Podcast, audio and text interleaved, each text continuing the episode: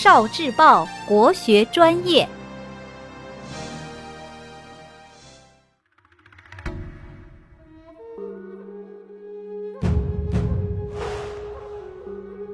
国学小书屋，《资治通鉴》之刮目相看。《资治通鉴》里有许多经典故事，其中一个孙权劝学的故事。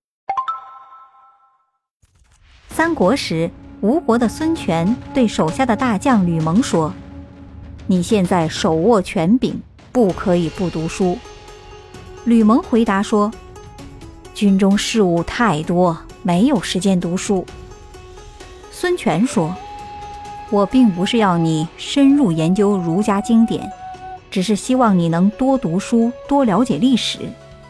要说忙，谁能比我更忙？”我还常常读书，真的是大有好处。于是吕蒙开始学习。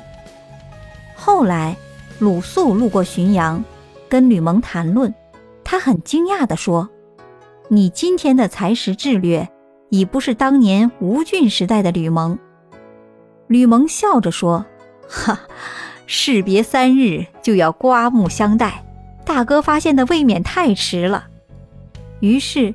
鲁肃拜见了吕蒙的娘亲，他们结交成为好友。在这个故事中，吕蒙听从了孙权的劝说，开始努力学习，从而使自己的才华有了惊人的长进，也因此赢得了鲁肃的叹服，让鲁肃与他成为了朋友。所以，同学们也应当好学勤学，只有自己长进了，才能吸引有才华的人成为自己的朋友。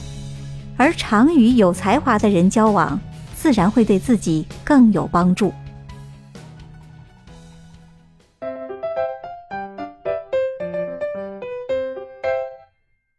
聆听国学经典，汲取文化精髓，关注今生一九四九，伴您决胜大语文。